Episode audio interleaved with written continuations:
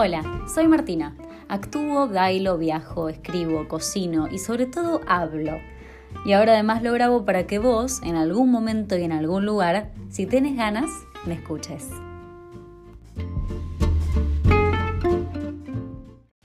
Llegamos a Malasia con una lluvia torrencial como pocas veces vi en mi vida, le juro. El colectivo nos dejó en el shopping Berjaya, se llamaba. Nos refugiamos ahí en el patio de comidas en un restaurante árabe donde comimos y esperamos con las mochilas y con todo hasta que pare para poder ir caminando hasta el hotel. Les digo que es todo un trabajo de logística el que aprendimos a hacer en este viaje. Hay que buscar lugares donde alojarse que estén bien ubicados, con esto me refiero a que estén cerca del centro, pero también cerca del lugar donde llegás y que sean dignos, no muy caros. Lo más importante es eso, es que se ajuste a nuestro presupuesto siempre. Y en Kuala Lumpur tuvimos bastante puntería. Elegimos un hotel en el barrio de Bukit Bintang, que era sencillo, medio viejito, pero cumplía. Y tenía buena energía sobre todo. Pasa cuando te mueves mucho que podés distinguir rápidamente los espacios donde por alguna razón, y no todas las veces lógica, te sentís cómodo. Y el Victory Hotel fue uno de esos casos. Habitación con pava eléctrica había, Quizá suene como algo irrelevante, pero lo juro que es salvador. Los viajeros me van a saber entender. Al final igual no desayunamos mucho en el hotel. En Malasia hay 7-Eleven por todos lados. Me estoy refiriendo a la cadena internacional de maxi kioscos que un poco siempre te salva del apuro. El café del 7-Eleven pasó a ser nuestro desayuno obligatorio. El primer día el cansancio y la lluvia, que no había parado desde el día anterior, hizo que nos quedemos hasta la tardecita noche en el hotel. Tipo 6 de la tarde, vimos por la ventana que ya no llovía y dijimos, bueno, hora de salir. Pero pasó algo insólito. En la vereda de enfrente, literalmente les digo, a 100 metros nuestro, llovía. Sí, llovía a cántaros, un montón. Era como cuando en los dibujitos llueve solo donde está la nube, ¿vieron? Bueno, así. Eso que uno cree que no pasa en la vida real, pasa, o por lo menos pasó ahí ese día en Malasia. Así que tuvimos que volver a refugiarnos un rato más bajo techo en el lobby del hotel y esperamos hasta que por fin despejó y salimos. Fuimos caminando directo hasta las Torres Petronas. Esos dos gigantes creados por una mano argentina en el medio del sudeste asiático. Es una locura si uno lo piensa así todos o muchos conocen a César Pelli, quien justamente hizo estas torres. El arquitecto argentino Forexport más famoso que tenemos quizás. Pero poco seguro escucharon hablar de su hermano, Víctor Pelli, quien también es arquitecto, pero se dedica a la vivienda social. Formado en la misma universidad, eligió poner su conocimiento a servicio de los que menos tienen. Qué contraste, ¿no? En una misma familia. Y ahí estaban, imponentes, impolutas, gigantes, las Petronas y su luminaria surcando el cielo malayo. Sede de oficinas, entre ellas, por supuesto, Petronas o Petronas, para que se entienda mejor, la Petrolera Nacional de Malasia. También hay como un centro comercial en la parte de abajo donde hay un patio de comidas. Y ahí fue nuestra cena. Unos dumplings en un restaurante con estrella Michelin eran espectaculares. Creo que ni en China volvería a comer unos así. Al día siguiente ya había despejado y pudimos pasear sin problemas. Al menos una buena parte del día porque a la noche volvió a llover. Y sí, clima tropical. Un calor infernal, creo que peor que Singapur, o quizás sea solamente por la humedad, pero fue duro. Caminamos bastante. Kuala Lumpur está llena de grandes avenidas con pasos en alto para peatones como pasarelas, diría yo, por encima del nivel de tránsito. Se puede caminar un buen pedazo del centro de la ciudad por ahí, como paseando por arriba, sin tener contacto con los autos o con las sendas peatonales, que de todas formas hay. Es un buen lugar para caminar. Muchas veces estas pasarelas terminan adentro de un shopping. Kuala Lumpur es una ciudad que pareciera que te empuja al consumo. Hay centros comerciales con mercadería específica, como por ejemplo el famoso Low Yacht Plaza, que son pisos y pisos y pisos solamente de tecnología. Tienen de todo. Pasamos por ahí para comprar algunas pavadas como funda para la cámara o protector para el celular, no me acuerdo. Pero la verdad es que no teníamos ganas de pasar nuestro tiempo encerrados. Por más de que tengo que confesar que el aire acondicionado era como una caricia placentera, no sé. Cada vez que lo sentíamos era un alivio.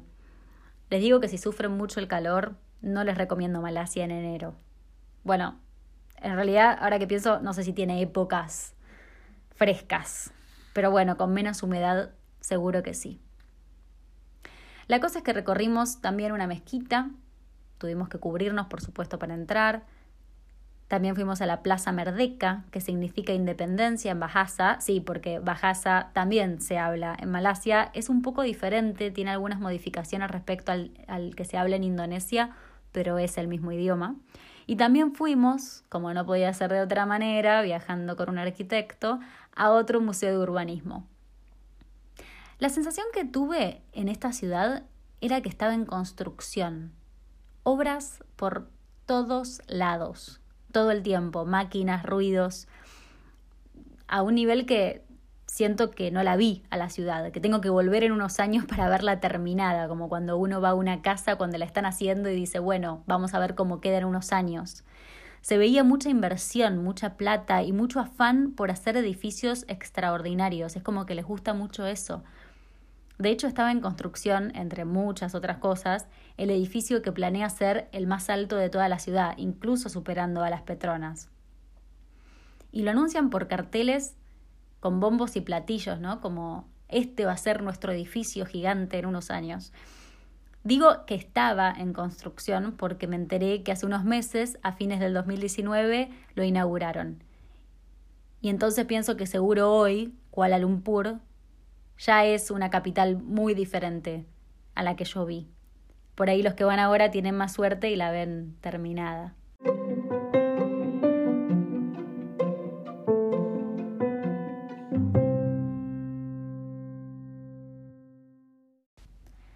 Si de olores hablamos, los que me llevo como los aromas de la capital de Malasia mm, no son muy agradables que digamos. Hay muchísimo olor a cloaca, pero mucho, ¿eh?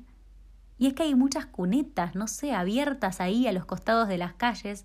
No entiendo mucho de manejo de residuos, pero bastante seguido les aseguro que el olor en las calles era a caca, literalmente olor a caca.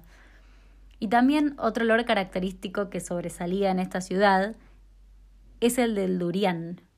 El durian es conocida como la fruta pestosa, a tal punto que muchos países de Asia directamente prohíben llevar esta fruta en el transporte público. Es muy gracioso ver por ahí el cartel rojo con, un, con una raya tachada, con una fruta detrás. El típico cartel de prohibición prohibiendo una fruta, como una fruta diabólica parece, no sé. A los asiáticos les encanta, dicen que el sabor es rico y que el problema es el olor. Ya les voy a contar en un ratito qué me pareció. Por la noche Kuala Lumpur se ve bastante activa. Hay muchos lugares de comidas que abren hasta tarde, mucho movimiento de bares, bastantes discotecas. Caminamos por la calle Bukit Bintang, que es una de las más famosas de la ciudad por su movimiento tanto de día como de noche. Habíamos leído que había que cenar al menos una vez en la calle Jalana Lor, y es ahí donde fuimos. Es como una calle que se hace peatonal para dar lugar a un restaurante al lado del otro, así infinita línea de restaurantes que son como los hawkers de Singapur, pero, pero a cielo abierto. Y al caminar por ahí hay promotores de restaurantes que quieren llevarte para el suyo, ¿no? Todo el tiempo, no es tan fácil sortearlos. Y al final, obvio, nos terminó convenciendo uno que nos habló en español, porque Pillo, el señor, nos escuchó hablar antes. Entrenadísimo el muchacho estaba. Los restaurantes tenían sillas y mesas de plástico, estaban repletas y en el menú había mucho arroz o fideos salteados, cosa típica en el sudeste. También había comida de mar y alguna que otra papa frita o plato occidental. Fue ahí donde probamos la Tiger, que es la cerveza malaya. Bien suave, bien fría. Generalmente no elijo cerveza, pero las noches cálidas del sudeste no me dejaban opción. Fue justo en esa calle donde respiramos el fuerte olor a durian, porque había varios puestos entre los restaurantes de esta fruta, y ese olor quedará en nuestras memorias olfativas como algo muy desagradable. Es fuerte, es, no, sé cómo comparárselos con algo, no se los puedo describir. No probé la fruta al final, pero sí me animé a una tarta hecha con durian, dulce, y a mí que me disculpen, pero el olor coincide perfectamente con el gusto. No me gusta el durian. Adiós para siempre.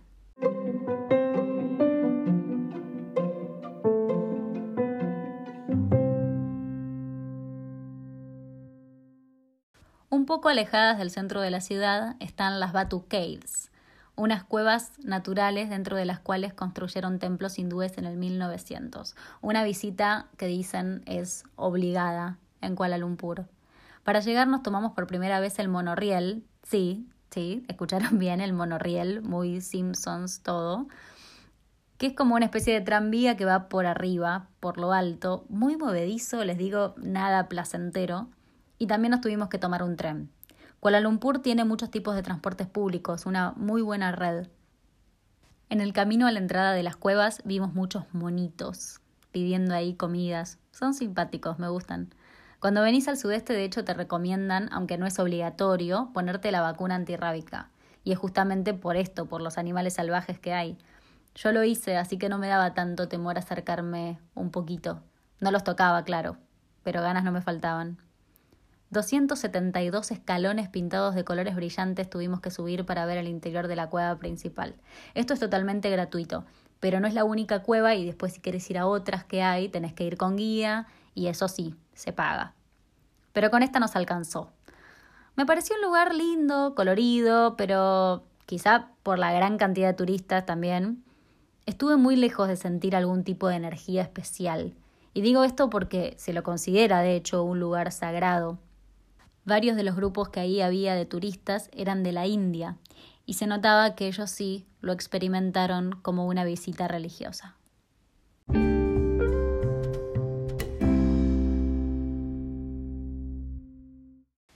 Ahora hablemos de comida.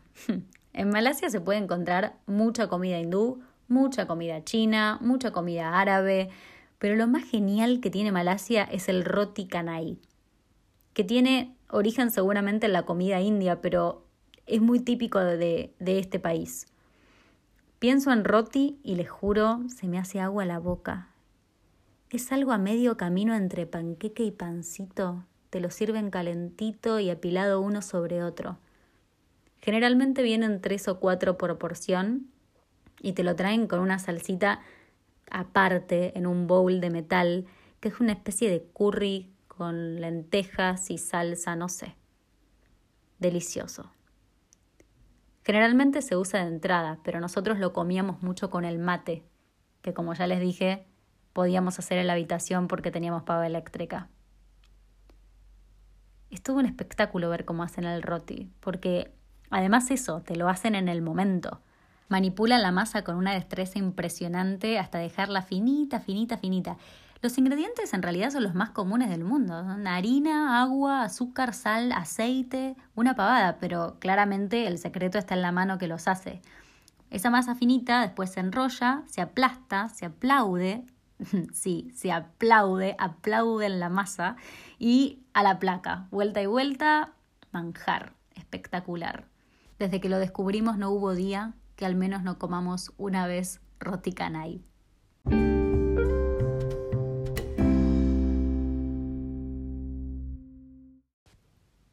Nuestro plan inicial en Malasia era ir a la playa.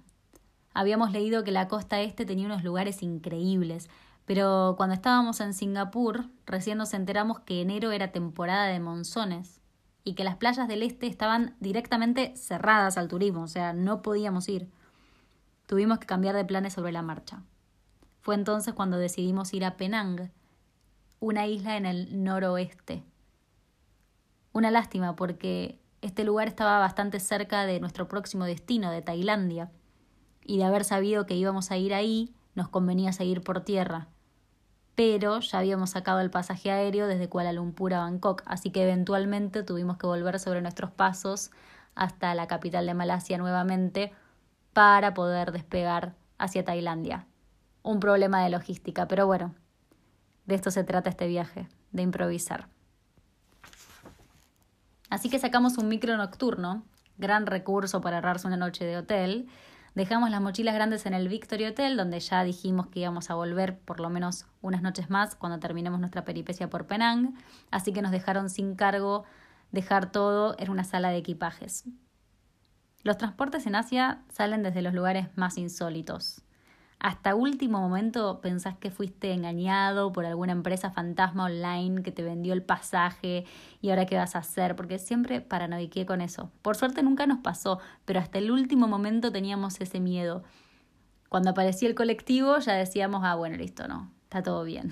Esta vez la espera fue una calle oscura, en un edificio que parecía un hotel abandonado. Era muy raro. Pero no tenemos nada para decir. El transporte llegó a tiempo y salimos para Penang. Eso sí, incomodísimo. Fue como viajar cinco horas en el 152 y nosotros pensábamos dormir todo el viaje, ilusos. Fue imposible, no se pudo. No dormimos nada. Por suerte el camino en sí no era que tenía sobresaltos. Todo, todo autopista, una infraestructura impecable Malasia, la verdad.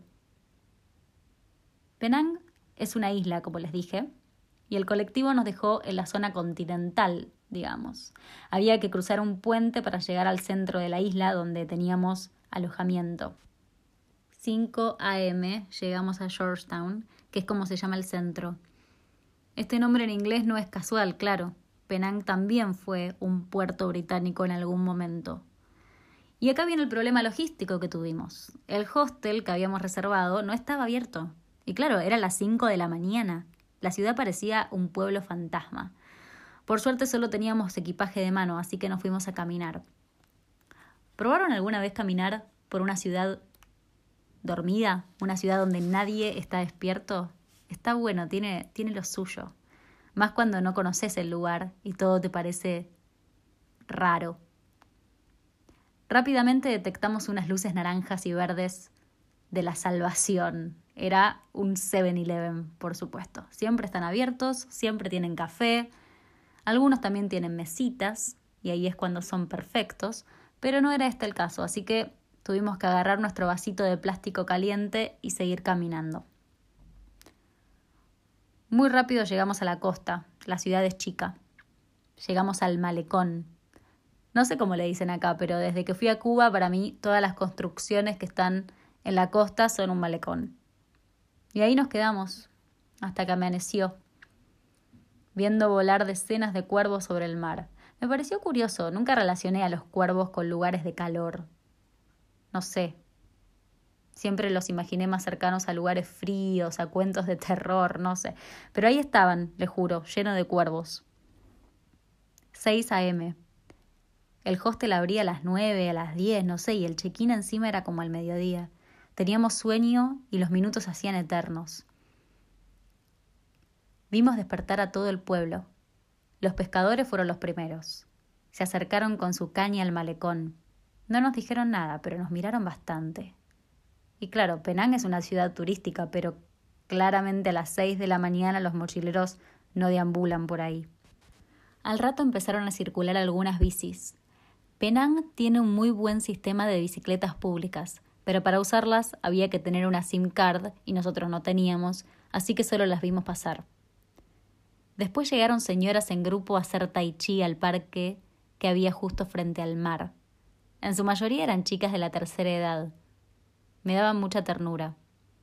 A las siete empezó a pegar el sol, Natalio decidió dormirse una siesta en el pasto y yo aproveché para escribir mi diario.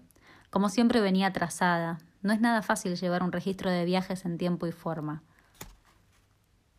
Por suerte en la plaza había unos baños públicos que usamos un par de veces. Había que pagar unos centavos, pero estaban muy limpios. Después de una larga espera, al fin llegó el mediodía. Nos fuimos al hostel. Nos bañamos y nos dormimos una siesta que ni les cuento. Penang tiene muchos murales callejeros. Es divertido ir por ahí encontrándolos. Tiene también un barrio hindú, un barrio chino. Hay de hecho una comunidad china bastante, bastante importante. Rápidamente nos encontramos con un restaurante hindú que era bueno, bonito y barato, todo lo que nosotros queríamos. Nos empezamos a dar cuenta de que nos gusta mucho encontrar un buen lugar para comer en la ciudad donde estamos y repetir siempre el mismo. Algunos podrán pensar que es un poco aburrido, pero todos los días elegir dónde comer agota y además achicás así el margen de error de llevarte un fiasco con el plato que elijas. Fue ahí donde también comimos nan, que es una especie de pan hindú que está muy bien. Un poquito que lo reemplazamos al roti en Penang. Nos hicimos hasta amigos de las personas que atendían ahí el lugar. Nos saludaban al canto de argentinos, argentinos. Seguramente algo de fútbol charlaron con Natario, no me acuerdo bien, pero eso solía pasar. Penang, Malasia, día 36. Amanecimos temprano porque para hoy había planes concretos. Ir al Parque Nacional de Penang. Había que tomar un colectivo hasta la entrada y después andar como dos o cuatro horas según el camino de trekking que se elija. Antes, para cargar energías, fuimos a desayunar a un lugar típico que habíamos encontrado por casualidad el día anterior un café en el barrio chino, en un callejón, una mezcla compuesto callejero en realidad, un lugar semiabierto. Podés pedir solamente té o café con tostadas. Las podés pedir con dulce de calla, con manteca o con huevo. Yo me pedí un té tarik, que es como un té con leche condensada. Me hizo acordar muchísimo a un té de mi abuela Teresa porque ella le ponía leche y kilos de azúcar. Debe ser por eso. En la esquina del café tomamos un colectivo. Fuimos sentados, cómodos y con aire hasta la entrada del parque. Tardamos como una hora en llegar.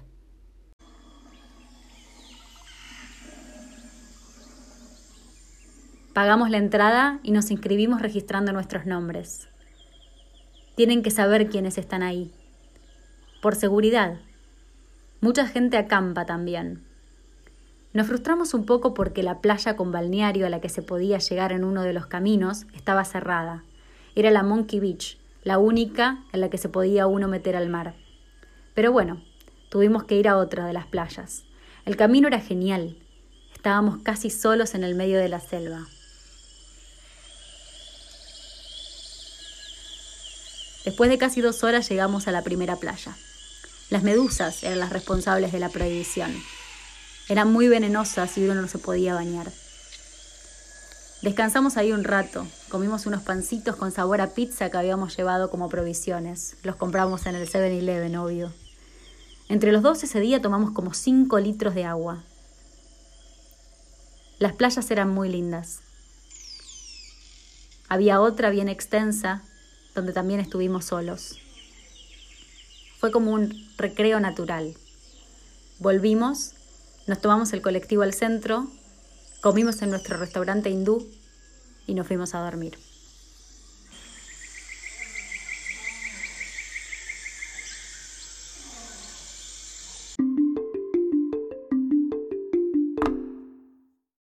El regreso a Kuala Lumpur fue muy similar a la ida a Penang. No pudimos dormir nada en el viaje y llegamos a la capital como a las 5 de la mañana, muy cansados y sin poder instalarnos en el hotel hasta el mediodía.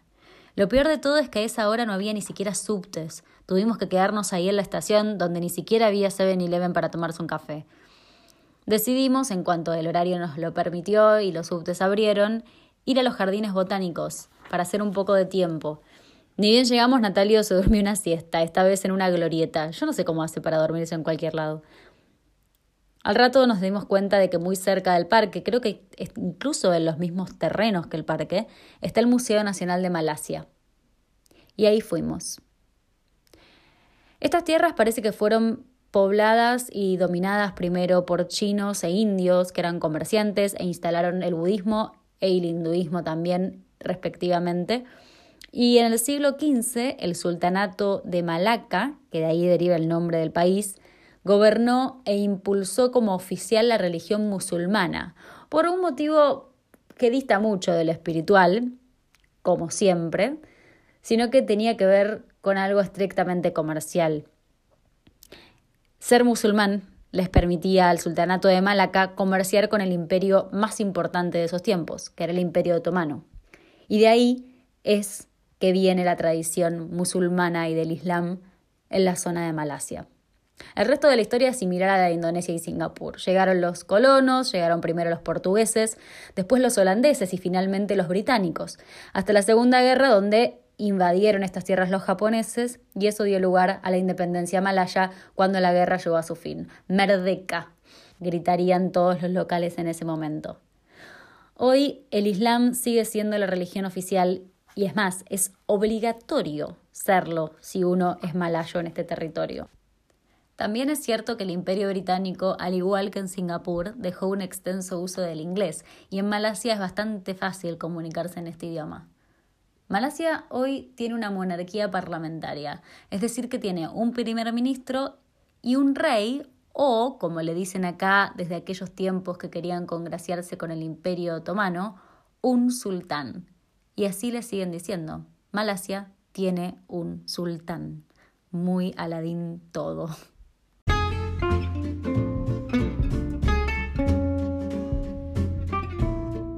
Para despedirnos de Kuala Lumpur, elegimos ir a un rooftop y ver la ciudad desde arriba.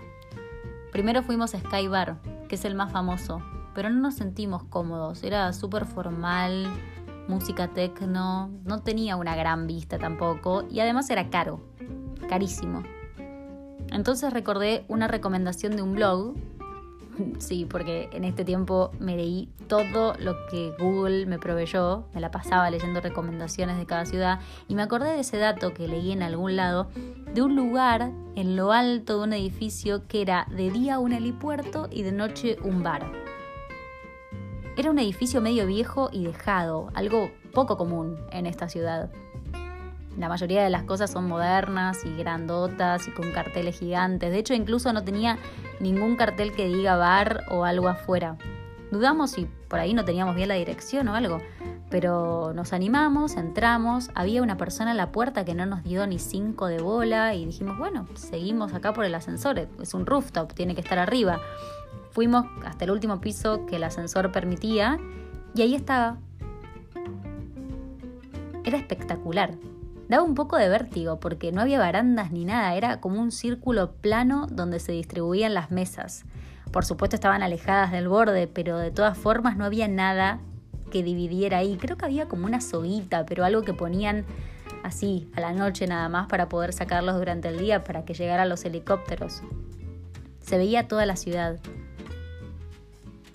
Nos quedamos ahí en silencio mirando. Son lindas las Petronas le quedan bien al panorama general, digamos. Son el sello personal de Kuala Lumpur. Y así, con un mojito en la mano, terminó nuestra experiencia en Malasia. Al otro día nos esperaba un vuelo a Bangkok. Pero antes, señor, por favor, ¿me da un roti canai? Terima kasih.